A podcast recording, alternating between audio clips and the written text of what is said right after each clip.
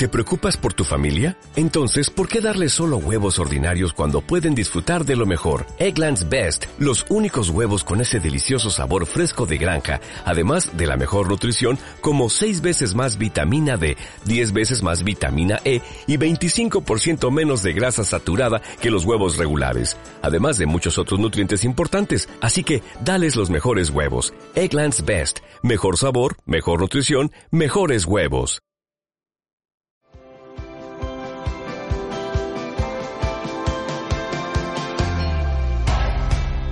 Parteaguas se refiere a esa gran sacudida en tu vida que marca un antes y un después. Adversidad, cambio, resiliencia. Es un punto de inflexión, el momento desde el cual las cosas nunca serán lo mismo. ¿Cómo rebotar ante las dificultades que nos presenta la vida? ¿Cómo adaptarse y salir fortalecidos? ¿Qué es el bienestar emocional? Soy Celina Canales y este es un espacio para conectar con los demás, para aprender de los parteaguas, tanto grandes y pequeños, que todos hemos vivido. Escucha para crear la mejor versión de ti.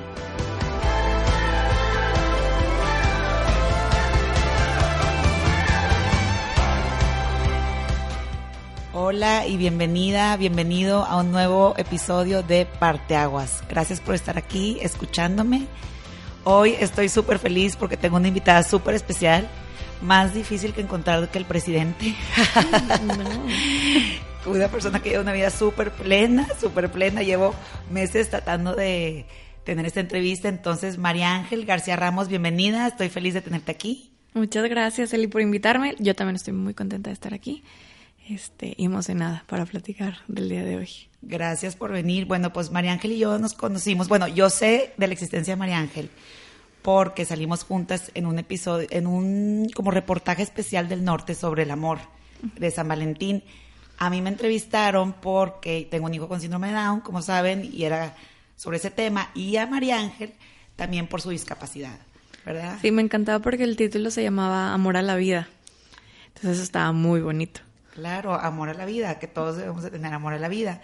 Y en ese reportaje me fascinó porque pusiste que tu frase favorita era pies, ¿para qué los quiero si tengo alas para volar? de Frida Kahlo. Sí. Padrísima. Entonces quería empezar contando lo que nos pasó. Primero nos íbamos a ver la semana pasada, ya teníamos súper padre lista la entrevista y cuéntanos qué pasó, que no pudiste llegar. Em, para quienes nos escuchan, em, yo soy una persona con una discapacidad motriz eh, y muchas veces em, no nos damos cuenta, o por lo menos a mí, digo, sí me doy cuenta, pero no me no estoy consciente todo el tiempo de la profundidad de lo dependiente que somos de, de, nuestros apoyos funcionales y de la accesibilidad en el mundo. Entonces me estaba subiendo mi coche y en el momento que me subo a mi coche se le cae la rueda a mi andador. O sea, literal. Sí. sí, 40 minutos antes de venir, ¿no? Este, un poquito más. Pero pues obviamente es, pues si no tengo un andador, entonces ¿cómo me voy a mover en el mundo? Y mi papá siempre dice, bromeando, que ya deberías tener este repuestos. Y yo, ¿cómo vas a tener repuestos? Y yo, pues sí. Pero al final es, claro, o sea, siendo una persona con una discapacidad motriz, pues si tú no tienes tu apoyo funcional, todos tenemos diferentes apoyos funcionales en el mundo, ¿no? Em, no necesariamente solo la persona con una discapacidad motriz, pero si tú no tienes esos apoyos funcionales eh, o esa accesibilidad para poder llegar, entonces tu discapacidad como que se vuelve real, ¿no? Sí, se aumentan los, claro, las dificultades. Y ahorita también al estacionarnos, hablando de como para poder llegar, qué importante es todos tener como las rampas bien hechas, las banquetas bien hechas. Que no hay un poste a la mitad de la, de la banqueta. Estorbando temas de accesibilidad, ¿no? Sí, shout out para San Pedro. Exactamente, shout out para San Pedro. Bueno, y para que el, quien nos está escuchando entienda que cuéntanos un poco de tu niñez. Yo leí en el reportaje que bailabas mucho de niña, ¿no? Que te encantaba bailar. Sí, pues mira, eh, yo soy una persona que ha tenido, tengo 33, soy una persona que ha tenido una discapacidad ya 20 años de mi vida. Eh, yo cuando era chiquita, eh, si me preguntabas qué quería hacer de grande, yo tenía tres opciones de carrera, ¿no? Eh, la primera era ser bailarina, me encantaba bailar eh, a la fecha. Eh, era lo que más me llenaba en el mundo. La segunda eh, era ser Miss Universo. Amo, o sea, ese era mi plan de carrera. Pésimo. Muy buena autoestima, aparte. De- muy chiquita. segura Muy ella. segura, me encanta. Em, y la tercera era em, todo lo que tenía que ver con el tema de, vaya, em, actuación y este arte y lo que ¿Te sea, gusta el escenario? Entonces, em, específicamente, pues todo lo que tiene que ver con arte, actuación, música, etcétera. Eh, específicamente diseño de modas. Me gustaba mucho eh, a la fecha, ¿no? Me gusta mucho. Este, em, y bueno, eso era como, como parte de mi vida. Entonces, un día a los 13 años, de repente, de la nada, me empieza a doler la espalda. Porque aparte yo era una niña muy, muy atlética. Eh, era gimnasta, eh, basquetbolista, nadadora, o sea, cualquier deporte yo lo hacía, ¿no?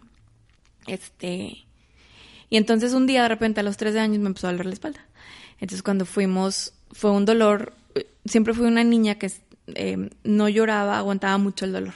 O sea, si me caía, tipo me limpiaba, sangraba y Para arriba. te lloraba más por dramática, por otras cosas, yo Pero creo, ¿no? El umbral del dolor muy alto. Sí. Entonces, si estabas llorando, tus papás sí se preocupaban, porque Sí. en María Ángel normalmente no es así. Ajá. Y en ese entonces vivíamos en la Ciudad de México. eh, nos fuimos por el trabajo mi papá.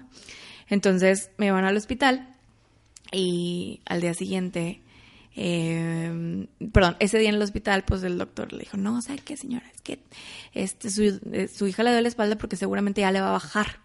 Entonces a las niñas cuando les va a bajar, pues les duele. Entonces me dio unos, este, unos analgésicos y vámonos para su casa. Entonces, pues eran analgésicos muy fuertes y me bajaron un poquito el dolor. Eh, y al día siguiente yo tenía examen bimestral de la escuela. Eh, y yo, un fun fact sobre mí es que en la escuela yo siempre fui súper dedicada. O sea, Súper aplicada. No me gustaba sentir, y a la fecha, eh, que, que, que, que fallaba, o sea, o que... Toda una nerda, No, no, sí. no, o sea, era como muy competitiva, ¿no? Este, y entonces mi mamá de que, bueno, pues hay que hablar a la escuela que no vas a ir. Y yo, ¿cómo que no voy a ir? O sea, Ni de chiste no es opción. No, por supuesto que no. Mira, ya sé, en ese entonces, qué oso, ah, revelando edades, pero no había un celular. O sea, Sí, yo creo que los celulares, yo tuve celular hasta dos años después. Claro. O sea, no había un celular para yo hablarle a mi mamá por si había una emergencia. Entonces, tenías que ir a la dirección si algo sucedía, ¿no? Em, y entonces le dije, pues mira, si me siento mal, voy presento el examen. Si me siento mal, pues voy, te hablo y pas por mí. Pues yo ahí bien segura, porque como estaba toda empastillada, pues más tranquila. Entonces, eh, llevo el examen, eh, que de hecho fue así de las primeras horas, y de repente me empezó a doler, pero yo creo que 15 veces más de lo que me había dolido un día Fuertísimo. antes. Un dolor Entonces, como era un fuertísimo. dolor tan fuerte, todo mi cuerpo estaba reaccionando. Entonces, mi cabeza me dolía exagerado y me empezó a dar mucho asco, o sea, con ganas de vomitar así, pero todo al mismo tiempo. Exacto. Y estabas para eso en el colegio. Sí. Ahí, sentada. a, sentada a punto ajá. de presentar tu examen. Ajá, Ok. Entonces, siempre sueno muy, y digo, es que suena, suena muy exagerado yo, pero no sé si hay gente que ha, que, que ha tenido una experiencia en su vida donde siente que se va a morir. Yo nunca he tenido una más que esa Ese vez, ¿no? momento. Este, y yo me sentía tan mal que yo sentía que me iba a morir. Entonces me va- levanté y iba a ir directo hacia la oficina de la directora, que haz de cuenta, para variarlo, para hacerlo más dramática de película, mi salón era como un balcón largo, mi salón era el último salón y la oficina de la directora del lado Pues, lejísimos, tenías que atravesar casi todo el Todo el edificio, ajá. Sí. Entonces, este, donde me paro, me salgo sin decirle a la maestra nada, yo solía pensando, necesito que le hablen a mis Me papás urge llegar ya. Para que les avisen que me voy a morir. O sea, eso es lo que yo iba pensando y me acuerdo perfecto, y de que yo... Y yo trataba de caminar regular Y no podía. O sea, como que iba arrastrando las piernas del dolor. Las de- sentías no sabía- pesadas. no podía, o sea, caminaba como un zombie, literal, como que arrastraba las piernas y así yo, ¿qué está pasando? Este, y en eso de repente, donde veo a la profesora, de que pum, me se me desconecta todo y me caigo. ¿Y te desmayaste o estabas No, consciente. consciente? Te desmayaste. Entonces, pues consciente digo que fue peor porque te das cuenta de que no te estás pudiendo mover y no me pude levantar yo sola, horrible. Entonces, eh, le llaman a, a mis papás, mi mamá por mí, me llevan al hospital, me hacen estudios, etcétera. Entonces le dice el doctor, venga un poquito más al rato. Como que me habían dado también como para el dolor, para aguantar, en lo que venía el doctor un poco más tarde. Entonces, eh, ya cuando regresamos un poquito más tarde, mi mamá me dice que quieres una silla de ruedas. Tú en el hospital. O sea, fuimos a hacerme estudios. Al hospital por puros estudios y pero o sea fuera Eh, y luego en lo que terminábamos, de que Ah, ok, ya... pero todavía no te internaban en el hospital No. ni nada, nada más a hacer estudios, a ver qué pasaba. Ok. Entonces, como que iba progresando durante el día mucho más. Entonces, para la media tarde, ya como dos de la tarde, eh, que ya tuvimos la cita con el doctor, mi mamá me dice que quieres una silla de ruedas. Y yo, yo, sí. Y mi mamá que como que abre los ojos de que, luego me dijo, es que yo te estaba tanteando a ver qué tanto, ¿no? Y para que yo dijera que sí, pues Dijo. significa que no. Entonces ya donde me suben a la camita del doctor, me dice de que el doctor, que súbete aquí. Y yo, no puedo. Que cómo que no puedes, levántate y súbete. Y de que yo, No puedo. no puedo, no es que mis valores no me lo permitan. O sea, literalmente, físicamente no No puedo. puedo. Entonces ya me ayudan, me cargan, etcétera. Y estiro las piernas y me dice de que sientes aquí y me toca la pierna y yo, "Ah". y yo no. Y luego sientes acá y me toco el pie y yo de que No. no. A ver, dobla la pierna y yo de que, "Eh". o sea, no podía nada. A ver, el pie muévelo, no lo movía y yo. "Ah". O sea, yo no lo podía creer, o sea, no me había dado cuenta que ya no estaba moviendo mis piernas. Entonces el doctor voltea con medio cara de pánico, me acuerdo, le dice, mamá, ¿sabe qué señora? Esto ya no me concierne a mí, hay que hablarle a un neuro en este instante para que también revise los estudios, que se le hagan más estudios, este, y se interna en este momento. Para hacer el cuento más corto, resulta que lo que tenía era, está el cerebro y del cerebro sale la médula espinal. Eh, y alrededor de la médula espinal eh, hay venas y arterias y etcétera, ¿no? Que, los nervios y todo. Lo que sucedió conmigo es que esas venas y esas arterias se hicieron una malformación. O sea, son como unos tipo chorizos gigantes. Ok. Este, o sea, las venas se hicieron como un chorizo enorme. Se inflamaron. Entonces, lo que sucede con. Este es un síndrome em, que le pasa, eh, ya investigando, después súper raro. O sea, no es genético, de que mis papás no lo tienen y si algún día tengo hijos, probablemente no lo van a tener. No tiene nada que ver con genética, es al azar. Ajá. Al azar. O sea, la rifa del tigre. Y creo que eh, es eh, se sucede de hombres, mayormente de hombres de 35 años para arriba. Y pues yo una niña de 13 años. Claro. O sea, ni al caso. Y leí que al menos del 1% de la población mundial, Ajá. ¿verdad? Entonces, eso, eh, lo que sucede normalmente es que ah, te da como un...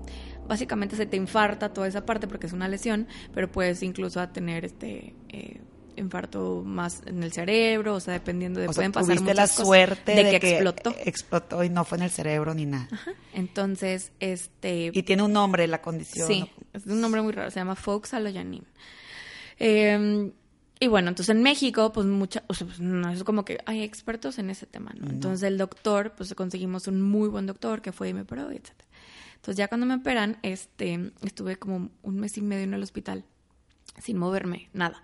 Porque para operar tienen que quitarte la mitad de los huesos de la columna y lo, lo separan y luego de que... Déjame, ¿Operan? Déjame veo qué hago ahí porque no saben ni siquiera qué iban a hacer Y luego te y lo luego te lo poner. vuelven a poner, pero para que se pegue un hueso, pues te pones un yeso, ¿no? Pero como pegas una columna completa casi.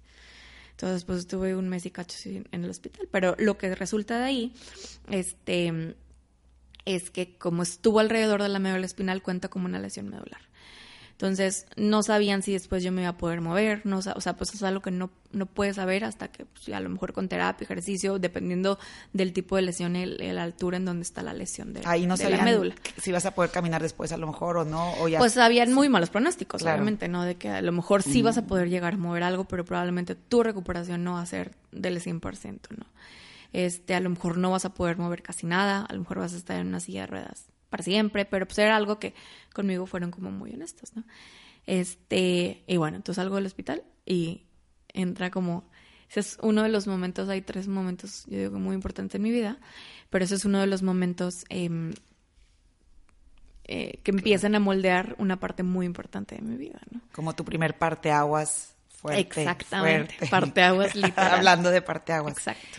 ¿Y cómo fue tu proceso de aceptación? Y dices que te empezó a moldear tu vida. ¿De qué forma? ¿Te Pues moldeó? mira, yo creo que em, eso ha sido un proceso muy largo eh, que ha tenido diferentes etapas. Cuando a alguien pierde algo, cualquier cosa que sea, si se murió alguien de tu familia, si se te muere tu perro, si se pierdes un trabajo, si cuando tú pierdes algo, eh, automáticamente entras en un proceso de luto. Y cada quien tiene procesos de luto distintos. Este, eh, hay gente que llora, hay gente que no llora, hay gente que se enfoca en el trabajo, hay gente que no se enfoca en el Hay trabajo. gente que se enoja. Exactamente, hay gente que está muy tranquila y hace oración. Entonces, cada quien tiene como procesos muy distintos, ¿no? Eh, yo siendo una niña de 13 años, o sea, muy, muy aplicada, muy, muy obediente, o sea, a diferencia de mis hermanos. Este. ¿Cuántos hermanos son? Dos, uno más grande y uno más chiquito. Tú eres la única niña. Ajá, qué bueno. este, y em, para mí, pues obviamente yo, yo le decía a mi mamá, y en, y en un momento muy íntimo, muy dolor, diciéndole a mis papás, yo les decía, es que cómo, cómo es que Dios, ¿no? Si yo siempre soy una niña buena, si no robo, si no hago daño a nadie, si no lastimo a nadie, porque Dios me quita lo que más quiero en la vida? No, quiero bailar para mí. Este, y yo no soy mamá, y yo no me puedo imaginar lo que, lo que puede ser que a una persona que amas tanto no pueda hacer absolutamente nada. La impotencia. Para que le deje de doler el corazón, ¿no? Este, pero yo creo que una de las cosas que a mí me, me moldeó y la más importante probablemente es la familia y el contexto que yo tuve. Y esto yo creo que lo valoré mucho después y el privilegio que yo tenía mucho después. Porque el, el, el adquirir esta discapacidad o que me quitaran esa, eso que yo tenía, ¿no? Eh, fue algo que a mí me dolió mucho, ¿no? Pero también porque algo que yo pensaba en su momento era que pues la gente con discapacidad, la verdad, o sea, em, pues nadie, el mundo no estaba preparado para eso, ¿no? O que a lo mejor ya no ibas a ser aceptada, o que a lo mejor tu vida ya se había terminado, o, ¿no? Todos estos como pensamientos negativos, que después, mucho tiempo después, empecé a cuestionar de dónde venía, ¿no? Entonces, pues donde sale algo a mi vida es, pues, pues va a echarle ganas. O sea, y sigues y te mueves y haces y la vida, y gracias porque tuve unos papás, una mamá bien perrucha. Me encanta. que gracias a que no, ella fue así, yo, yo salí adelante. Y un papá, o sea, totalmente, em, pues también muy perrucho, pero, pero, pero muy centrado y muy enfocado, ¿no? Eh, y, y, esto es un, un, ejemplo muy padre de esta parte, es que cuando yo tengo, y el momento número dos que cambia mi ah, vida, momento número dos. Eh, es que nos regresamos a vivir a Monterrey eh, y voy a mis primeros 15 años aquí en Monterrey. Eh, yo no regresé a la escuela donde yo estaba antes, aquí, entonces pues yo todavía tenía amigos de antes, regresé a otra, entonces yo regresé como muy molesta. Ah, aparte regresaste como a conocer a gente nueva, Exacto. ¿no? Sí, o sea, no a mis amiguitos de cuando yo estaba más, más chiquita, ¿no? Entonces pues era gente nueva, conociéndome con una discapacidad y demás, ¿no? Eh, y bueno, yo para ese entonces yo ya había llegado un poquito más relajada porque en tercero secundaria en México eh, yo tuve una amiga que era todo lo opuesto a mí. Re, yo robaba lunch del salón y, o sea, y yo dije, no. Era la mal portada. Sí, y se hizo muy, muy mi amiga. Entonces ella me ayudó mucho como, como a relajarme y empezar a tomar las cosas no tan y en a divertirte ¿no? por la vida. Exactamente. Entonces cuando llego a Monterrey voy a mis primeros 15 años y yo, bueno, ok. Entonces yo como que muy segura, ¿no? Este, y cuando va por mí mi papá, este, yo en la silla de ruedas ya, eh, va por mí y nomás me subo al coche y empiezo a llorar como una loca. Mi papá, de que, ¿qué te pasa? Y yo, no, es que no puedo decirte así, pero lo que mi papá, de que me dices ahorita, no sé si tengo que bajar a pelearme con alguien, alguien te hizo algo, te lastimó, o sea, ¿qué pasó? Y yo, no, hasta que llegué a la casa con mi mamá, mi papá estaba enojadísimo. Entonces, llegamos a la casa y, y mi mamá que tu, mi papá le dice, tu hija está llorando, no sé qué le pasa, no sé qué, no sé lo que pasó. Venías de un baile. No sé si la lastimar, no sé. Entonces mi mamá, a ver, ¿por qué estás llorando? Y yo, es que, y yo, es que me gusta un niño. Y mi mamá, ¿de qué? Y por eso estás llorando. Y yo, sí, le dije, porque eh, lloro porque eh, pienso que ¿por qué me va a hacer caso a mí si sí le puedo hacer caso a una niña que puede bailar? Y otra vez, yo no soy mamá, yo no sé lo que mi mamá de haber sentido así un golpe en el estófago, o sea, este, y pues que es lo común que alguna mamá te pudiera decir en ese momento, que no, mijita, mira, tú estás bien bonita, tú, lo que sea, ¿no? Pues no, mi mamá no me dijo eso. Lo que me dijo mi mamá fue, es la última vez que escucho que dice semejante y toda su ristra de groserías que le encanta decir. Dice, yo a ti te puedo decir que eres una mujer poderosa, que puedes llegar a ser presidenta de este planeta, que puedes ser astronauta, que puedes ser Miss Universo. Yo te puedo llegar y creerlo por ti. Y tu papá y tus hermanos hemos hecho un gran trabajo para, eh, para que tú lo creas. Pero si tú crees que tu valor está en un par de piernas, merecido te lo tienes que no te pele, porque ¿quién quiere estar con una persona que se tiene lástima a sí misma? Wow. Y yo, oh, wow. Mind blow. Pues yo tenía 15 años, ¿no? Si de por sí eres inseguro en la vida, en los 15 esto es peor, ¿no? Entonces, ese momento cambió mi vida para siempre. Este, Y ese niño fue mi novio. De que un mes, pero tipo, novio secundario. Esa anécdota, cuando la leí en el reportaje, cambió mi vida también. O sea, qué impacto dominó, que me hizo ver la discapacidad de mi hijo totalmente diferente. A ser más perra. Claro. Me, me inspiró tu mamá, yo también ser más perra. Y sabes qué? Que a partir de ahí, eh, todo lo que empecé yo a hacer en mi vida, yo estudié diseño de modas porque si no podía hacer Miss Universo ni bailarina, que sí pude haberlos yo, pero en Claro. momento no lo creí.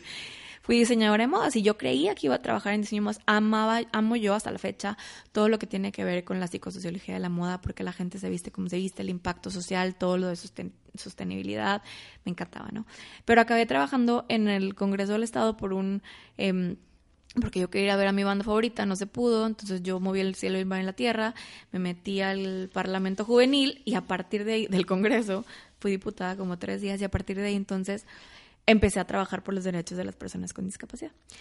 Pero algo de lo que me di cuenta y ahorita que dijiste lo de tu hijo es que yo te decía que todo esto ha sido como una evolución. Yo cuando era más chiquita a lo mejor no me daba cuenta del privilegio que yo tenía, eh, porque si yo tenía luz, agua, gas, un coche, yo estaba por arriba del- de los jóvenes de, de mi país, ¿no? Y súper ultra más por arriba por los jóvenes con discapacidad en este país. Eh, y el aceptar tu privilegio y el entender que no toda la gente con discapacidad debe ser como tú, no toda la gente con discapacidad puede tener la oportunidad de tener un carro y que tú lo manejes, o sea, es como eh, eh, muy grande, ¿no? Y te empieza a a hacer entender eh, el contexto que existe al día de hoy. Entonces, yo te decía, ¿por qué yo entonces pensaba que tener una discapacidad era malo? ¿Quién nos dijo que discapacidad er- era igual a ser un ser roto o incompleto? ¿No? O sea, ¿quién me dijo? O sea, ¿por qué yo me lo creí? Si mis papás jamás fueron negativos conmigo en ese sentido, ¿por qué yo lo creía? Y me di cuenta de la influencia que tenía el contexto y los medios en esas narrativas. Y que esas narrativas habían sido contadas por otras personas, menos por nosotros, las personas con discapacidad. Si tú veías una novela, eh, al final el malo de la novela se queda sin ver. Ay, sí, es cierto. O la persona con discapacidad es la protagonista, se queda en una silla de ruedas y dice frases como prefiero estar muerta. Qué fuerte. Entonces, si no tenemos una educación en el tema y lo poquito que tenemos, en México que el, el transporte yo creo más de información más grande eh, es la telenovela, ¿no? Este, y la tele. Eh, y más en ese momento que no teníamos tanto acceso a otros contenidos como lo tenemos al día de hoy. Yo creo que esa narrativa es la que nos, nos hace creer y nos hizo creer que la, la discapacidad era algo malo. Y no solamente nos pega a nosotros en el, en el corazón y en, y en nuestra vida, sino pega directamente hacia la política pública. O sea, porque si la gente se empieza a creer eso, entonces cree que la política pública que debe haber en este país tiene que ser asistencialista. Ay, a las personas con discapacidad hay que ayudarlas Pobrecitos, pobrecitas. sí. En vez de, no, empodéralas, dale las herramientas, porque sí, cambia la, te- que- pon la estúpida rampa. Sí. ¿Qué te cuesta Sí, ponerla? ponla, Si ponla. lo que quieres es que toda la comunidad tenga las mismas oportunidades. O sea, Hasta he visto que en Estados Unidos el logo de la silla de ruedas ya cambió. No sé si lo has visto, Sí. pero está acelerado. porque es en movimiento, ya no es movimiento. la persona tiesa, dura y que la escondes. Yo después ya me puse a hacer una investigación y pues nadie hablamos del pasado y para poder, para no repetir las cosas del presente, tenemos que hablar del pasado. Y en el pasado es, nadie habla que en el holocausto eh, Hitler mató a más de 145 mil personas con discapacidad. Sí, está cañón.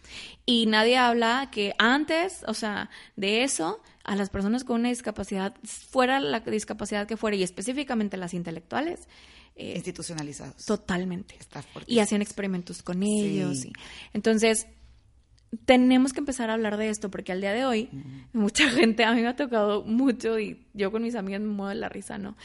Este, que gente en la calle llega y me dice de que puedo hacer una oración por ti. Ay, Y yo de que... En la calle, gente Sí, gente que no random te que no conoce. conoces. Y yo, ay, bueno, siempre, o sea, cualquiera que quiera hacer una oración por ti siempre es positivo, ¿no?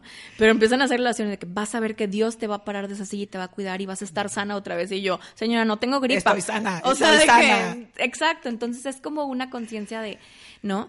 Y, por no te ha pasado lo tiempo- del ojo, de que te va a tocar para quitarte el mal ojo. Ah, claro, A sí. mí, a mí siempre me pasa en la calle y yo, ¿cuál mal ojo que hicieron? No de que entiendo. déjenlo. Ay. No, entonces es, es, un, es un tema complejo y, y más, y, y yo he tratado de hacer como empezar a hacer plataformas para que la gente pueda contar sus historias, la gente con discapacidad, pero también la familia de la persona con discapacidad, ¿no? Eh, porque te- cada quien tiene una historia distinta. Cada quien es tiene lo una mismo, historia no es lo mismo lo que yo pueda contar en mi historia que lo que cuenta mi mamá tal vez. Es otra perspectiva distinta totalmente. Y es igual de importante, ¿no? Y lo de que tu novio me encanta, cuéntanos de que al final se convirtió en tu novio, porque también siento que ese es otro estereotipo que tienen. Ah, silla de ruedas igual a no novio, no vida sexual, no nada. Eso es súper importante. Cualquier persona con discapacidad, ten- ahí existe una como perspectiva de que somos como angelitos. Hay como de dos, ¿no? Angelitos de Dios. Entonces, un angelito de Dios, no, pues ¿cómo? ¿No? Entonces, sí, sí puedes tener novio. Y puedes tener novio que no tenga una discapacidad. Sí, y puedes tener un novio que tenga una discapacidad también. O sea, em, vaya, aquí, aquí, aquí lo importante es... eh, entender el valor y de lo que tú tienes que ofrecerle al mundo. Y si alguien eh, no te pela, pues entonces no es la persona para ti. Yo me acuerdo que hacemos un experimento mis amigas y yo en nuestras épocas de barrio y La Habana y cuando íbamos al antro. Exacto. Este, que si yo estaba sentada en el andador o en la silla de ruedas, nadie se me acercaba a ligar. Pero si yo me sentaba en una silla y dejábamos tipo la silla atrás, Es- sí. o sea, toda la noche llegaban de que, ¿qué onda? Y Te literal... ofrecían drinks. Claro, te y hacíamos el experimento y lo anotábamos por noche, o sea, entonces Qué era buenas como- amigas también, qué padre. Ay, bien chida, sí. Súper buen team. Y entendíamos, o sea, yo entendía que, claro, o sea, esto sigue siendo eh, una barrera, ¿no? Y, y ahorita en la, en la encuesta de Nadis, eh, hay un porcentaje muy grande en donde le preguntan a la gente, ¿usted aceptaría que alguien de su familia, este, o tus hijos, creo, eh, se casaran con una persona con alguna discapacidad? Y dicen que no, Qué al día de hoy. Al día de hoy. Es que hay que cambiar la narrativa, como tú dices. Exactamente, o sea, al día de hoy... le- la imagen de la telenovela de antiguamente Hitler. Exactamente, entonces, eh, y obviamente lo que decías, ¿no? O sea, no relacionamos sexo y discapacidad en ningún, o sea, en ningún momento, ¿cómo? No vaya a ser, tipo, claro que no. O sea, y es, empecemos a hablar de eso. Hay que hablar de eso, romper el tabú. Exacto. Platícanos del panel que fuiste, Austin, que se llama Sexo, Belleza y las mujeres con discapacidad. Fíjate que ese fue un panel súper disruptivo, porque yo quería, ese fue el primero, este, el primer panel eh, que estaba, eh, el primer panel que estaba, pues yo propuse para South by Southwest. Eh, y hay muchos Tú lo paneles- propusiste ese Sí. tema, me encanta. Entonces hay muchos temas como bien importantes y es una South by Southwest es un festival y una plataforma súper difícil de entrar. Súper importante. ¿Les mandaste un email o cómo? Entonces, pues hay una convocatoria Ok. de que algún tema y lo escogen, ¿no? Entonces yo decía, pues hablemos. Y yo, pero quiero aparte hablarlo con gente, o sea, no mujeres con discapacidad de México. Yo necesito que sea internacional. Entonces, Para llegar a más gente. empecé a escribirle a chavas en Twitter que yo la seguía, de que yo, oye, tengo esta idea. Te late. Este, ajá, una super youtuber súper famosa que decía que se llama Molly. Y de que yo, esto, ¿qué onda? Y ella de que, ok, sí, jalo. Y luego a otra chava, este, ella que es de Canadá. Y luego a otra chava de Estados Unidos que se llama Hannah, que ella, porque yo un año antes conocí a la editora de Cosmopolitan, eh, la de Estados Unidos. Entonces le dije, oye, estoy súper interesada en ver este tema. Me dice, justo estamos escribiendo un, este, eh, un artículo sobre sexo y discapacidad, de que esta chica, contáctala y de que, para que colabores. Entonces yo colaboré con ella en el artículo, padrísimo. Entonces, eh, em, lo hicimos, este, el panel, y la verdad es que estuvo súper disruptivo. Rompieron paradigmas. Sí, total. porque empezabas a hablar y ahí con tus papás enfrente, así que qué pena, y yo me vale.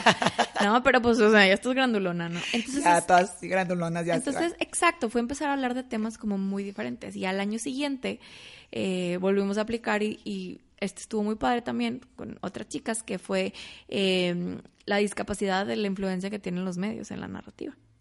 Bien importante también. Y, de- y del tema, ¿qué, qué fue, crees que fue la idea que más impactó a la audiencia o que fue más disruptiva? ¿De cuál de los dos? Pues de ambos. A ver. Mira, en el, en el de discapacidad lo que más me impactó es que al final las preguntas del público era mucha gente con discapacidad o gente que nos contactaba después que le da pena, pero empezaron a contar como sus experiencias. No, oye, fíjate que a mí me pasó, incluso hay asistencia en Estados Unidos, está, es como un tema muy muy oficial el tema de la asistencia sexual. O sea, una persona con una discapacidad que a lo mejor no, no puede eh, causarse o darse placer por sí misma. La masturbación. Exactamente. O que este eh, no necesariamente solo Ah, masturbación. ahí alguien te ayuda. Exacto. Ah, y no solamente masturbación, entendí. sino placer en todo sentido. En Puede ser masturbar, pueden ser otras cosas. Este, y hay alguien que es una profesional, una persona Claro, que no profesional es abuso, nada de eso. que te ayuda, ¿no? Wow. Eh, y hay Es que- agencias para eso. Y dices, qué, qué increíble. Pero dice- y hay gente que nos dice, es que en mi país no existe eso. Entonces yo no tengo una manera de experimentar frustrada. placer jamás. Porque si no es con una pareja, yo no puedo hacerlo por mí mismo. Entonces para mí eso era súper importante. es parte de la ¿cómo? experiencia humana, claro. Exactamente, ¿no? Entonces, han sido como temas, y más ahí yo me puedo meter súper a fondo, ¿no? Eh, incluso al día de hoy hemos sacado tres sit-down comedies que los quisimos hacer, eh, donde también hablamos mucho de ese ¿Están tema. en YouTube? ¿O dónde las Están en Facebook. Están en Facebook. A me las pasas. Este, y lo armamos y empezamos, Qué ya lo hemos hecho tres veces, una vez por año, a lo mejor lo vamos a hacer más veces. Qué Ya padre. no hicimos comediantes profesionales, estando operas, pero sit down operas en su mayoría. Pero era como hablar de, hablemos de estas cosas, o sea, de lo que la, la gente, porque también vivimos acoso, pero es una cosa distinto, ¿no? Este, y yo siempre cuento una historia como de chiste, que cuando estábamos en Austin llegó una persona a, acosarme en la calle. Entonces yo le decía que hashtag acoso incluyente. O sea, yo también lo llevo, ¿sabes? O sea, sí. entonces está tan mal el, el Me tema Too del acoso. Movement también te aplica. También me aplica y se nos olvida que hey, nosotros también somos mujeres. Claro. Y, y, y en un movimiento ya más grande donde me he metido al tema de mujeres y discapacidad, pues vemos que em, las mujeres con discapacidad muchas veces somos las hermanas olvidadas del feminismo, los movimientos de igualdad de género, que no estamos incluidas. Un movimiento feminista o un movimiento que busca los derechos eh, e igualdad por la mujer, que no incluye a las mujeres con discapacidad, entonces no es un verdadero movimiento feminista. Claro, todo el mundo tiene que estar incluida, ¿no? Todo mundo. Y la interseccionalidad que pueden, pueden haber mujeres con discapacidad y que son indígenas. Pueden haber mujeres con discapacidad que son migrantes. Pueden haber mujeres con discapacidad con diferentes estatus económicos. exacto. Cambia. entonces em, cambiar todas estas narrativas y empujar y hacer cosas disruptivas como estos paneles, como este sit down comedy, como eh, han, han habido muchas cosas que estamos como como empujando para ya no quiero que hablemos de la discapacidad Claro. como el pobrecito. Y me encanta lo que dices de que trajiste a Canadá y Estados Unidos para hacer es lo mismo en México, porque siento que en México todavía falta mucho. Yo veo mucho, sigo en Facebook, en Instagram, a chavas con discapacidad motriz que tienen su pareja, sus hijos, su carrera profesional. Una abogada que me encanta que se llama Pushy Lawyer. Sí, claro. Está bien padre. Me encanta y digo, qué padre. Y yo tengo una amiga que también tiene discapacidad motriz aquí en Monterrey y ella nunca ha tenido novio, nunca ha tenido pareja y dice, me muero por tener un novio, ¿qué hago? Y yo, pues, métete a Tinder, no sé qué decirle. Entonces, ¿qué le aconsejarías a una chava con discapacidad motriz que yo también quiero pareja como María Ángel que ha tenido sus novios? Y... Yo creo que siempre hay que intentarlo. Digo, obviamente en un, em- en un ambiente seguro, intentar que sea algo mucho más seguro. Porque con o sin discapacidad, que salgas con alguien en. Tinder, pues no conoces a la persona. Entonces avisas con tus amigas, con quién estás, en dónde, etcétera, ¿no? Eh, a mucha gente, y siempre ha habido también la conversación de que les digo que tengo una discapacidad o no, porque cuando les dices desde el principio te rechazan y luego, tipo, cuando saben que tienes una discapacidad, después como que sienten que los engañaste o las engañaste, ¿no? Yo les decía, es que dilo desde el principio. Algo que tenemos que entender es que la discapacidad eh, no te define, sino que es una parte de tu identidad. Es como tener pelo café, ¿no? Eh, pero también hay que entender que no todas las personas con discapacidad abrazan su discapacidad. Hay gente que puede estar muy enojada y es muy válido también. Y hay gente que puede estar muy orgullosa de tener una discapacidad, como la comunidad sorda, por ejemplo. Mucha Ah, gente de la cañón. comunidad sorda, ¿no? Sí. Que ni siquiera lo consideran una Sí, discapacidad, y no sino que es algo cultural. Sí, totalmente. Eso me impresionó un chorro. Entonces, hay que entender que es un espectro muy grande. Este, y, y que no todo el mundo va a pensar como nosotros. Entonces, si hay una persona con una discapacidad que quiere salir y lo quiere intentar, pues sal allá con toda tu magnificencia, incluyendo que tienes una discapacidad. Hay gente que a mí me ha preguntado incluso en temas de inclusión laboral, de que, oye, este, y, y tengo que poner que tengo una discapacidad en mi currículum. Y yo, es como si yo fuera súper mal en el Excel. Y yo pusiera, y por cierto, soy mal en el Excel, en mi currículum. sí, sí. Eh, digo, por pues, cierto, soy pelirroja. Sí, de que no, o sea, la gente lo que interesa son tus talentos y tus habilidades, no lo que no puedes hacer. Claro. O, no, o, o tu Muy identidad particular. A ver, qué, o sea, yo lo que ocupo como una organización es que la persona sepa hacer ABC, rinde, puede, es la mejor para eso, entonces la contratas. Y yo entonces, ya después, cuando vaya a ver una entrevista, tú le explicas, oye, te vamos a entrevistar, por cierto, soy una persona con una discapacidad motriz. Pues como ya te hicieron la entrevista, pues ya ni modo. Porque si no es una barrera lista, inicial Claro.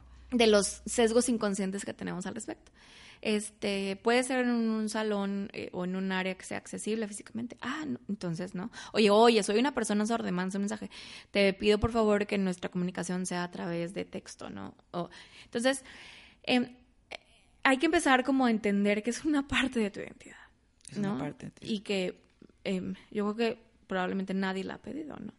Em, pero no te define. No te define. O sea, tú sabes lo que tú haces con una discapacidad y tampoco te pueden juzgar si alguien hace más o alguien hace menos, ¿no? Cuéntanos ahorita que mencionaste cuando vino tu banda favorita a Monterrey. Eso digo que ese es el momento número tres. Ese es el número tres. Sí. Eh, en- una de mis bandas favoritas es The Killers y la primera vez que vino a Monterrey yo los quería ver. Y los quería ver muy de cerquita y quería que Brandon Flowers casi creo que me escupiera. y demás. Entonces, Claro. este, eh, cuando vienen y van a la Arena Monterrey y me dicen, ah, sí, yo aquí está, quiero la primera fila, ¿no? Y de que, o sea, bueno, en cancha. Eh, y- o de las primeras filas, ¿no? Y dice de que no, es que sabes que el lugar para discapacitados es allá atrás en Gallola, allá arriba. Yo, ¿cómo? Se la bañaron. Sí, de que es que el- el lugar no es accesible, entonces es el lugar que hay. Y yo, ¿cómo? O sea, me estás diciendo que si yo tengo menos dinero del, del que está ahí, yo no puedo, o sea, yo no puedo accesar como cualquiera que tiene la opción del de 20 pesos y el de 80 mil pesos, ¿no? Claro. O sea, tú me estás diciendo que ese es el que tengo. Entonces, si yo tuviera menos dinero que eso, yo no puedo comprar un boleto. Y si tengo más dinero que eso, no te importa, porque ese es el lugar que hay. Y yo, no estoy de acuerdo. Y esto es el reflejo, o sea, este estúpido concierto, o sea, que solamente es para divertirte, es el reflejo total de que las personas con discapacidad no tenemos elección en la vida. Siempre todo lo que hay para nosotros es, y da gracias que se te dio. Sí, como buenas gentes te estamos haciendo un favor. Sí, exactamente, ¿no? Entonces yo, no, esto no puede ser, no estoy de acuerdo. Entonces me puse muy histérica y es donde, ahí es donde la primera vez que es, entonces, yo todavía estaba estudiando la carrera, me empecé a meter en todo lo que tenía que ver con los derechos de las personas con discapacidad, empecé a leer los reglamentos, eh, la ley de personas con discapacidad del Estado, la federal, eh, la Convención de los Derechos de las Personas con Discapacidad, qué más había, como todos los recursos legales y que podía haber. Este, y yo, es que falta mucho. O sea, porque esto no es nada más esto, es cómo le pega a lo privado. Entonces, a ver, ¿por qué los dejaron construir? Si la ley había salido antes, entonces no se podía construir si no era accesible. Ciertos para estándares todos. tenían que estar y no los cumplieron. Exacto. Entonces yo no, y me puse bien histérica. Entonces le dije a mi profesor de, de tesis. Y yo, y esto y lo otro, y le estaba contando, me dice, ay, María Ángel debería ser diputada. Y yo. y entonces no me rendí, este, y dije, yo lo tengo que conseguir, yo lo tengo que ver, ¿no? Entonces, no me preguntes cómo, no fue nada malo, pero usé todos mis poderes de persuasión eh, y logré, hablé con el mundo entero, ¿no? Y logré ver a The Killers, Excel, bravo, bravo. pero enfrente, al- así, al lado, literalmente, Brandon Flowers lo escupía, y yo estaba extasiada ahí abajo, así, antes de la barrera, y yo, no manches, tipo, vencí el sistema, o sea, Venciste por un sistema, momento vencí el sistema. Y luego, eso me duró dos minutos, porque donde volteo y veo los lugares de silla de ruedas donde iba a estar, entonces me mal viajé. ¿Cómo estaban los lugares? Pues bien lejos, pero dije, Sí. ¿cuál es la diferencia entre ellos y yo? Claro. Y porque yo tuve que pasar Ah, viste por a los todo- demás. Exacto. A los demás. Tú, a ti te hicieron como que, bueno, te vamos a, porque luchaste y todo, Ajá. vente, pero los demás Sí, siguieron ahí. exacto. Ok, Entonces dije, ¿cuál es la diferencia entre ellos y yo? claro. O sea, Tienes los recursos, tuviste las Exacto. oportunidades de chiquito. Y aparte que yo dije de que, y más si yo hubiera sido millonaria amiga de la amiga, ni siquiera hubiera tenido que batallar. Levantaba la mano y se acabó. Entonces dije, pero cuál, o sea, pero ¿cuál es la necesidad de hacer eso? O sea, ¿cuál es la necesidad de que tener que pedir un favor o tener que empezar? ¿Por qué? ¿Por qué no puedo comprar un boleto y ya, y venir y tener paz? O sea, Normal, como todo mundo. Exacto. Entonces, eh, ahí es donde me di cuenta de que es que esto es- este concierto, algo que puede ser tan, podemos pensar tan insignificante para mucha gente o tan, eh, ¿no? O tan que no va a cambiar el mundo, por así decirlo, si es lo que queremos creer, pero para mí sí cambió mi mundo. Este, fue como un, ¿no? Siempre para mí estuvo muy claro el poder del- que tiene la música conmigo para muchas cosas, ¿no? Acompañante de mi vida, pero también es, fue el momento que yo decidí que quería, antes de graduarme, que quería, eh, ya no quería seguir trabajando en modas, o sea, tenía menos de un año para graduarme. Y dijiste, dije, quiero "No". otra carrera Y ahora. No, pues dije, ya, más que otra carrera, dije, ya quiero trabajar en esto. Y yo no puede ser. Entonces, a partir de ahí es donde entré al Parlamento Juvenil del Congreso del Estado, hice un ensayo de las personas con discapacidad, gané. Y una diputada después me vio y estuve un año y medio trabajando con ella. Entonces ahí aprendí todo lo que podía haber aprendido. Y el impacto ahí puede tener más impacto. Exacto. Entonces mi carrera ya sobre el tema social, de la inclusión, de empezó por acá. Porque yo decía, es que yo no quiero, mucha gente siempre me dijo, es que arma tu ONG. Y yo, es que yo decía, sí la puedo armar y sí puedo hacer cosas, pero siento que eso es, o sea, es porque la mayoría de las organizaciones de sociedad civil han surgido por algo que, o sea, están cubriendo algo que el gobierno no está haciendo. Claro. Entonces yo decía, no, es que tiene que haber algo más profundo, tiene que haber algo más de raíz, tiene que haber algo mucho más allá en donde podamos hacer esos cambios.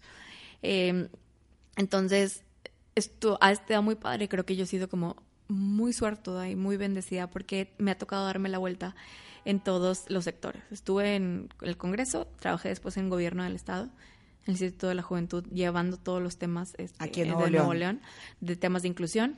Eh, después de eso estuve en una ONG de inclusión de personas ¿Cómo con discapacidad, Puertas Abiertas. Ah, de Javier Javi, Chávez, sí. claro, súper amigo. Sí, era sí, yo también. Sí, este Javi también este Padrísimo. rompió barreras, hicimos muchas cosas y después de ahí eh, me robaron y me fui a trabajar en Mars, que fue sector privado. O sea, me, me Ah, robaron de la organización sí. porque literal fue que vente y ya yo. Headhunters, te buscaron. Ajá, y yo, ok. Entonces estuve en el sector privado eh, y después tengo la oportunidad de cambiarme al sector educativo, que es el TEC, que pues es- ¿Ahorita qué te dedicas? Ahorita soy la líder de la Oficina de Diversidad e Inclusión del TEC a nivel nacional. Ah, Felicidades, padrísimo. Increíble. Padrísimo. La verdad es que ha sido un, un- un camino muy largo, eh, muy pesado, la neta, dentro del TEC, porque al final la educación yo creo que es eh, lo que puede cambiarlo todo. Todo. Entonces una responsabilidad muy grande. Este, hemos tenido muchos encontrones, muchos topes. Para mí ha sido una relación de amor-odio eh, por los temas que llevamos que pueden ser muy difíciles, ¿no? Pero, pero muy contenta. O sea, ¿Cuál ha sido uno de los retos así más grandes que te has topado?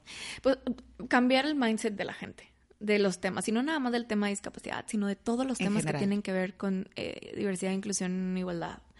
Em, que la gente entienda, y muchas veces los tomadores de decisiones a niveles muy altos o a niveles muy bajos, o sea, en- directos, ¿no? Eh, quien toma cualquier decisión, ya sea en el teco afuera, ¿no? Pero eh, que entiendas el por qué es importante, ¿no? El no es un nice to have. Estos, Sí, estos temas to have. es un, si lo tienes, te lleva entonces a temas de innovación, te lleva a retornos de inversión social y de inversión educativa, este, y de inversión de dinero, este, es un crecimiento.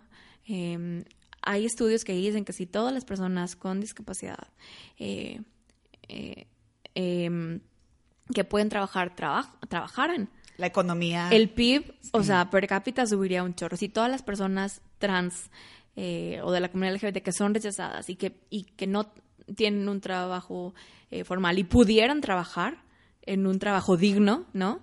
Eh, el PIB per cápita subiría exageradamente, ¿no? Entonces es como, eh, no es solo un tema de qué lindos, vamos a ayudarlo y pobrecitos, o estoy de acuerdo con su estilo de vida o no estoy de acuerdo, es que todas las oportunidades, todas las personas merecemos las mismas oportunidades y que todas las personas eh, hay algo que nos intersecta y de- hay dos cosas, más bien, hay una eh, una línea que nos guía nos une a todos por igual que la base de todo es la dignidad humana. La ¿no? dignidad humana. Y lo que nos intersecta a todos, y que, que yo creo que si pudiera encontrar yo alguna, alguna, somos tan diferentes, pero si pudiera encontrar algo en lo que somos iguales, es que em, todas las personas, el sentido de pertenencia, todas las personas en este planeta buscamos pertenecer de alguna manera. A un equipo de fútbol, a una religión, a una familia, a una persona, a un trabajo, a un objetivo final. Eh, todos queremos ser parte de algo, sea lo que sea.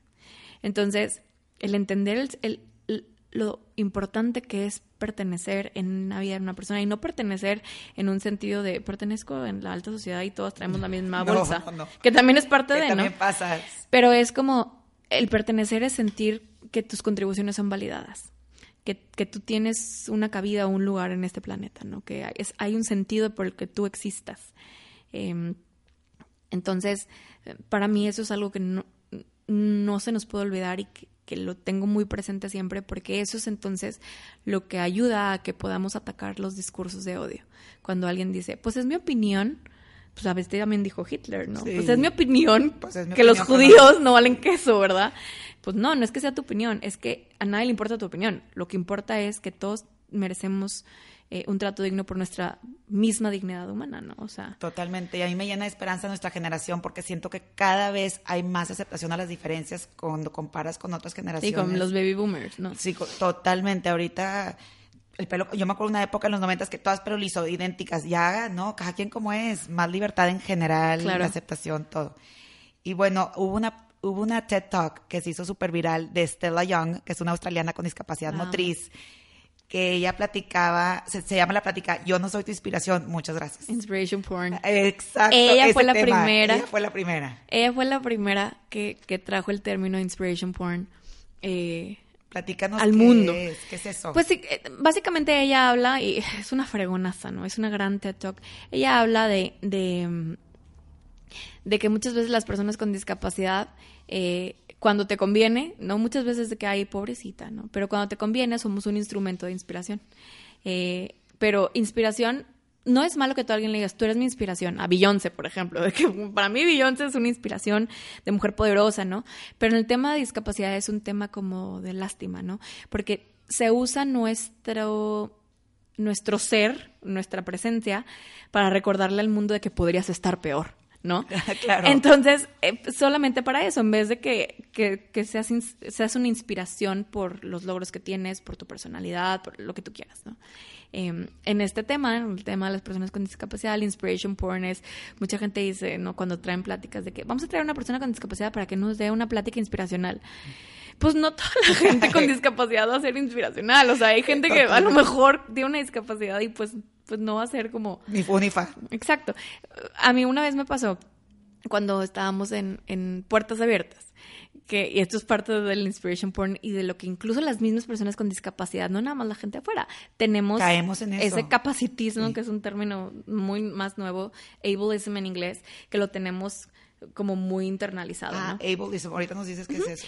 Eh, básicamente, ableism es eh, que todo está hecho y todo está decidido por las personas que no tienen una discapacidad y que deciden por sobre nosotros eh, y que asumen por nosotros. Entonces, así como hay discursos racistas, ¿no? Este eh, que, que hablan eh, negativamente no de alguna raza particular. Eh, Existe lo mismititito, pero para el tema de discapacidad. ¿Cómo se dice en español? Ableism. Poscapacitismo. es ¿Qué- Capacitismo. Qué fea palabra, pero así se traduce en Así español. O sea, capacitismo para un ejemplo para entender bien. Por ejemplo. Por ejemplo, em, cuando a las personas con discapacidad, eh, te voy a poner un ejemplo. Hay algún diputado que quiere hacer un tema para las personas con discapacidad, porque pues le conviene, va a salir en su récord y va a salir en la foto, ¿no? Entonces, em, cuando quiere hacerlo, ahí le pregunta a una persona, esto, ah, sí, vamos a hacerlo, sí.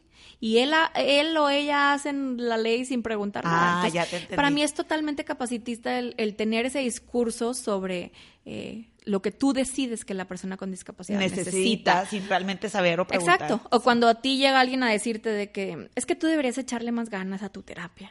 De que- y- y- o sea, eso es totalmente Sí. capacitista, de que tú porque estás decidiendo y opinando Ay, sobre sí, mi cuerpo, horror. sobre mí. O sea, em, tal cual, ¿no? Entonces, eh, hablando de, de porno inspiracional y ese capacitismo internalizado que tenemos, eh, una vez pusimos eh, un ejemplo sobre por qué, una presentación sobre por qué los empresarios deberían empe- o sea, comprometerse con la discapacidad y contratar a personas con discapacidad además.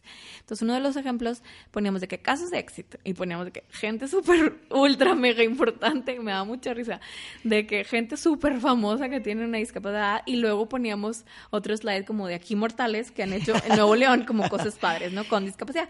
Chido, Todos ¿no? con discapacidad. Ajá. diferentes discapacidades, ¿no? Y uno de los, de los, eh, de las personas que poníamos en, este, en los super famosos era eh, Oscar Pistorius. Oscar Pistorius eh, es, eh, es un atleta eh, que corre, ¿no? Pero él nació, o creo que no tiene, no sé si nació, creo que sí nació sin las piernas de la rodilla para abajo. Entonces, eh, pues él tiene unas prótesis increíbles. Y él fue la primera persona con discapacidad en correr Juegos Olímpicos regulares porque llegó a los tiempos eh, de las personas que... Regulares, exacto. sí. De hecho, compitió con Usain Bolt y quedó como en séptimo octavo lugar. Sí, ¿Cómo? sí. cómo? O sea, de que... Impresionante, sí me acuerdo. Entonces, él es un súper mega ejemplo de una persona exitosa, perseverante, ¿no? Pero un día eh, salen las noticias que él, pues, mató a su novia. Horrible, qué horror. Sí Entonces, este. Una guapísima que no sé qué. Sí, entonces me dicen de que es que ya hay que quitarlo, hay que quitarlo de la, de la presentación y yo, no, al contrario, y hay que dejarlo. Y yo, no porque estemos enalteciendo que qué padre que mató a su novia. Y yo, por supuesto que no. Pero hay que entender que no solo vamos a poner los ejemplos de que, o sea, eso ayuda a entender que hay ejemplos diversos de las personas con discapacidad. O sea, una persona con discapacidad también puede matar a su novia. No son ángeles. Exacto. Y no solamente son porno inspiracional, sino, ¿qué te inspira de eso? Nada. O sea, entonces es, vamos a, yo digo, vamos a dejarlo para que se abra una conversación sobre, lo pusimos en un inicio, eh, porque obviamente inspiraba su, su perseverancia, su lucha, su, ¿no? Pero lo estamos dejando para que entendamos que no todas las personas con discapacidad van a ser súper leales siempre en el trabajo, porque siempre, ¿por qué contratar a personas con discapacidad? Y a mí me ha tocado ver discursos de organizaciones que ponen de que, porque son súper leales, porque van a ser súper agradecidas y va a disminuir, disminuir tu rotación, porque como no han encontrado trabajo, pues se van a aferrar un chorro de trabajo, ¿no? Porque van a ser súper leales y yo, ¿cómo sabes que van a ser leales? Y si un día alguien no es leal, todos la llevamos. O sea, no, hay gente que roba como en cualquier parte. como cualquier otro ser humano, a ver de todo. Exactamente, y entonces entendamos que las personas con discapacidad no son no somos ni más ni menos que la comunidad. Somos igual que la comunidad y necesitamos tener el mismo acceso para poder tener las mismas oportunidades. Eh, y acceso en todo sentido. O sea, no nada más el acceso de una rampa, sino eh, todo lo que significa que una persona con discapacidad psicosocial o con discapacidad intelectual pueda ser parte de una comunidad. Todo lo que significa que una persona ciega pueda ser parte de una comunidad, desde la accesibilidad digital en las plataformas en el internet, etcétera, hasta todo lo que tiene que ver con espacios físicos, hasta todo lo que tiene que ver con temas de narrativa en las universidades, en, en, en los trabajos. Entonces, eh, si tenemos eso, al final de cuentas, eh, pues todo cambia. Pero no somos ni más ni menos ni... Igual es lo mismo. Exactamente. Entonces, ese ejemplo para mí me da mucha risa cuando me decían quítalo. Y es que no, no, y ahorita que estabas platicando yo por estaba pensando, no sé si supo que después mató a la, a la novia, tú también. Estaba pensando eso. Entonces dije, pues. Claro. Sí. Pero bueno, mucha gente no lo sabe. Dice, no, quítalo, nada más hay que poner ejemplos positivos, porque luego el empresario va a pensar que van a ir a matar a su esposa que se cree que yo. Y luego, bueno, hay mucha gente con buenas intenciones que a veces ve a una persona con discapacidad y no sabe cómo actuar, ni qué lenguaje utilizar, o hasta dónde pedir ayuda, o ofrecer ayuda o no. ¿Qué opinas de eso? ¿Qué es lo correcto o no correcto? ¿O cada, cada persona es diferente? Alguna gente, por ejemplo, en el caso de síndrome Down, mucha gente dice, ay, es que es un angelito, y a algunas mamás les encanta, y por ejemplo, a mí no me gusta, para mí me parece que es un ser humano, no es un angelito, pero luego conocí una mamá que le fascina, entonces también es difícil para las demás personas saber cómo no ofender, cómo sí, qué hacer. Digo, otra vez, todos los procesos son diferentes. Y el hecho de que le digan un angelito a lo mejor ayuda a contrarrestar el hecho de que hay un dolor que pues, la persona tiene una discapacidad que a lo mejor no va a ser el hijo que se va a casar y va a ser el CEO de probablemente no, a lo mejor sí, uno nunca sabe, pero probablemente no. Entonces como que ayuda a disminuir como ese duelo y, a ver, es válido, pero no ayuda a la narrativa al final, pero no estoy diciendo que, que vamos a excluirlas porque está mal como piensan, sino que a mí una vez me tocó dar una plática con los papás, red de papás eh, de hijos con discapacidad del Estado. Y era como parte de las escuelas. Y yo les decía, es que imagínate que tienes un angelito, o sea, tienes un hijo con síndrome de Down o cualquier discapacidad intelectual, les llamamos angelitos. Este, y tienes otro que no. Y qué gacho que tu hijo con síndrome de Down sea un angelito y el otro es de que tú X, tú normal. Sí. O sea, no, al contrario, los dos tienen que tener el mismo valor eh, y no hacer menos a la persona. Tenemos una, eh, una cultura de es que ellos no pueden cualquier persona con discapacidad, y especialmente las personas con síndrome de Down. No, es que ellos no pueden. No, no le digas porque él no puede. Muchísimo, ¿Cómo muchísimo. ¿Cómo sabes que no puede si Por no eso lo intenta? el ejemplo de tu mamá está cañona, tu mamá, porque... Exacto. Entonces, mira, en el tema de ayuda yo siempre digo, lo mejor siempre es, si quieres ayudar, pregunta. ¿Te puedo ayudar en algo? Y si la persona te dice que no, no te ofendas. No, ya, no quiere. O sea, es como si alguien en la vida real te dice, ay, no, gracias, yo puedo no, yo te voy a ayudar, de que no, ya te dije que no, o sea, yo puedo con esta caja, o sea, si la persona te dice que no, pues, no, y ya, ¿no? Este, si te dice que sí, entonces no vayas y agarras la silla o agarras a la persona del brazo, es, ¿cómo te puedo ayudar? Entonces ya la persona, no, mira, agárrame aquí, hago esto, o me pasas eso, por favor, entonces ya tú le ayudas. Em, mucha gente me dice, pero es que hay personas con discapacidad que les da pena pedir ayuda. Pues sí, pero tú no puedes ser psíquico para saber si le da pena o no le da pena.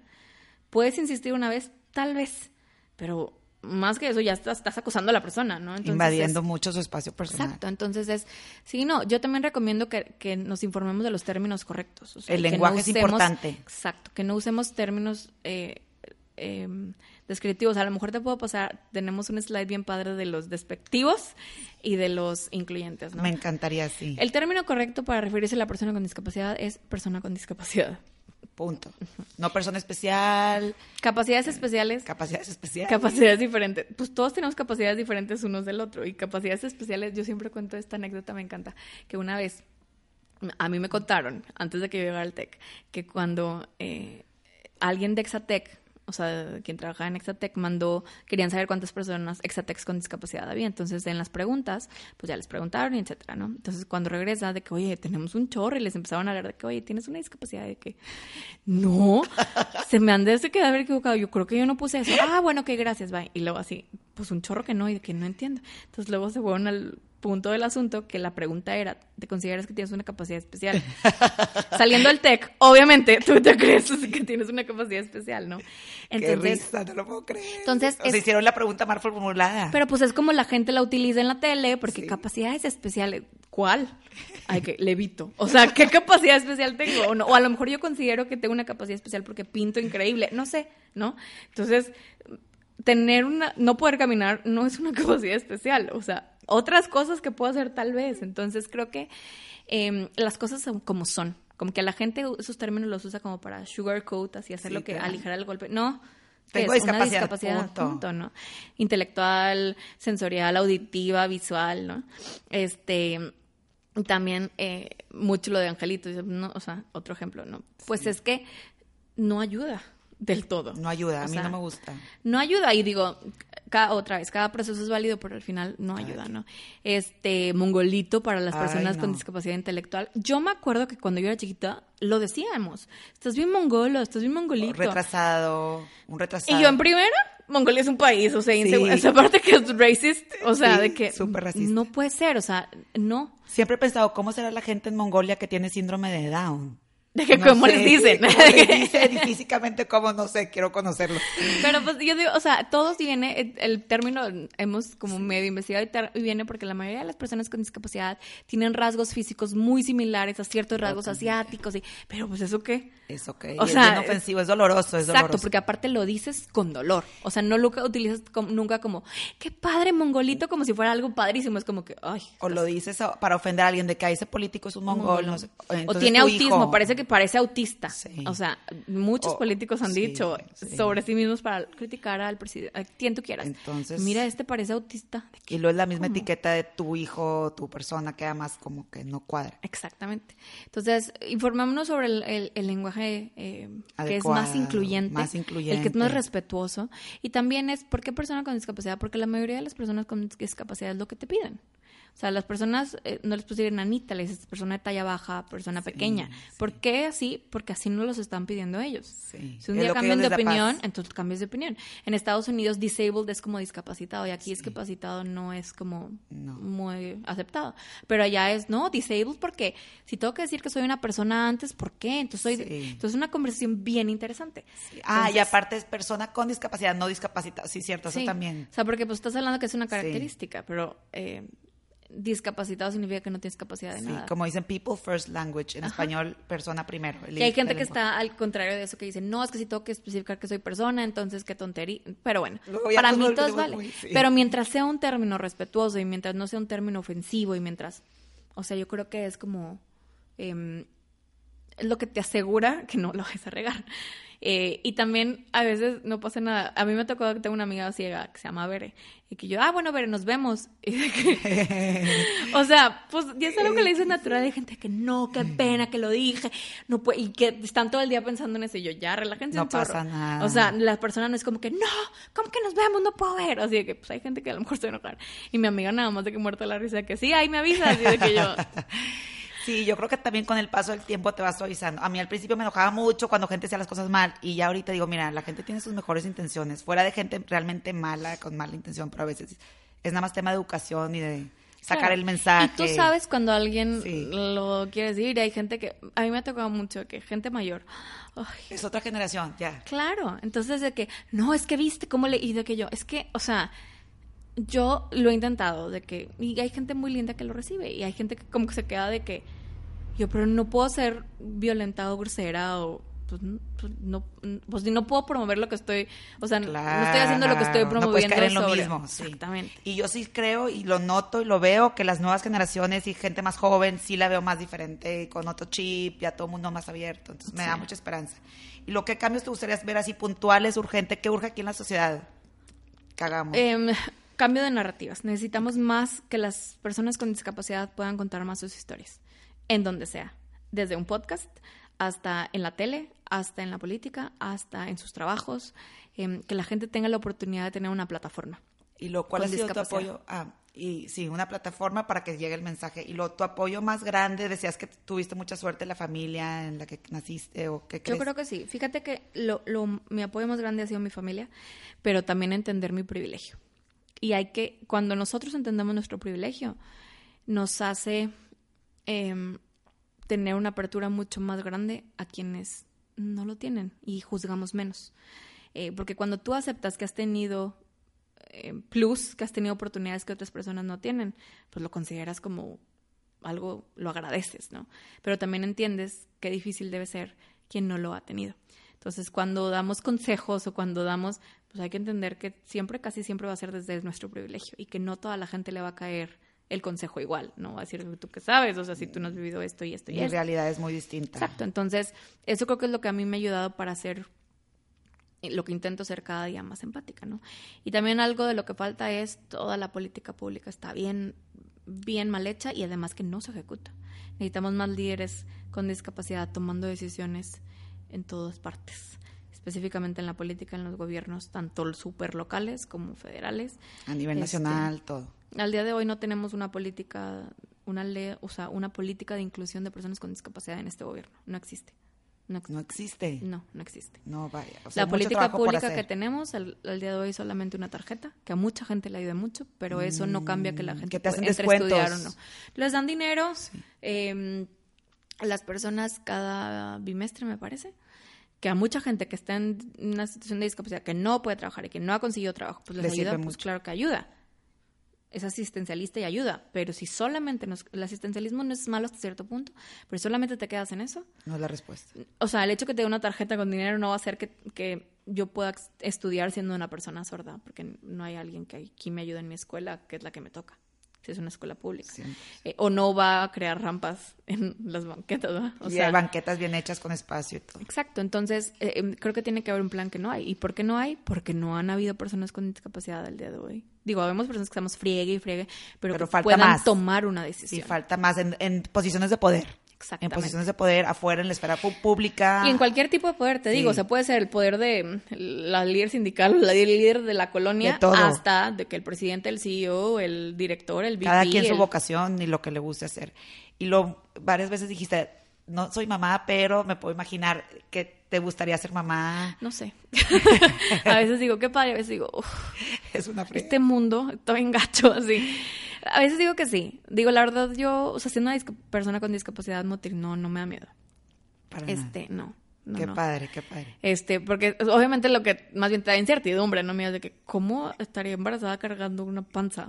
O sea, de que, si por sí no puedo conmigo misma, de que, ¿cómo? De que, pero pues siempre hay como. Hay gente con discapacidad que ha tenido hijos. Muchísima, muchísima. Entonces es como, no, eso no me da miedo, sino la incertidumbre de de este mundo. La logística más bien de cómo sería el embarazo y el mundo, te preocupa el mundo. Pues a veces digo de que prefiero ya yo luchar y pelear y luego morirme viejita. A veces digo, no, qué padre debe ser tener o sea, hijos, así. Pero incluso también he pensado de que me encantaría adoptar niños. Ah, me encantaría, o sea, de que a lo mejor pudiera tener uno mío, pero me encantaría, si tengo las oportunidades económicas, y es que qué padre hacer, darle amor a una persona que, nadie, nunca se lo va a dar. Entonces dije, bueno, o sea, pero a veces digo, ay, no, mejor no.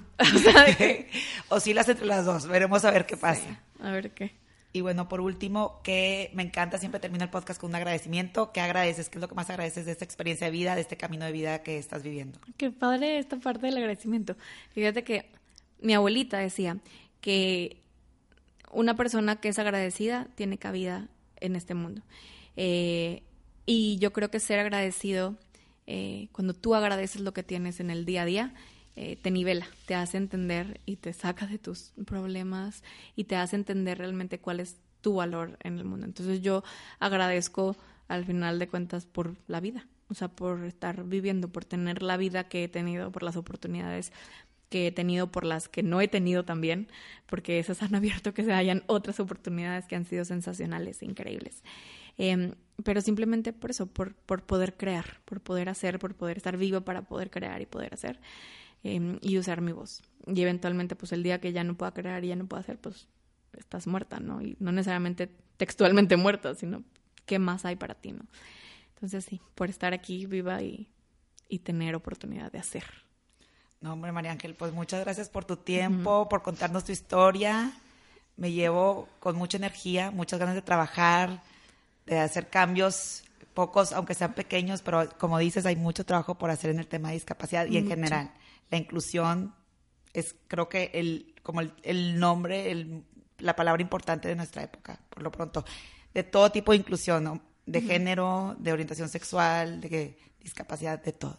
No, y muchas gracias y, y, yo em, te agradezco por crear este espacio. O sea, creo que es importante que sigamos creando más espacios en donde, donde podamos pues, empezar a hablar de cosas que no mucha gente está hablando.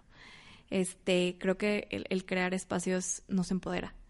a cambiar este, la narrativa. Retomamos el poder que se nos ha quitado. Retomamos el poder y cambiar esa narrativa y bueno, para que, que nos esté escuchando, soy Celina Canales, este es Parteaguas. Me pueden seguir en Instagram en arroba Parteaguas Podcast. Estamos en YouTube, en Twitter, también como arroba Parteaguas ORG. Y bueno, ya saben que está la columna que se llama Querida Sensatez. Ahí pueden mandarme un email a hola o a queridasensatez con sus problemas cualquier cosa de trabajo, de amigas, de relaciones de pareja, si quieren algún consejo, eh, estoy feliz de recibir sus correos. Gracias y hasta la próxima.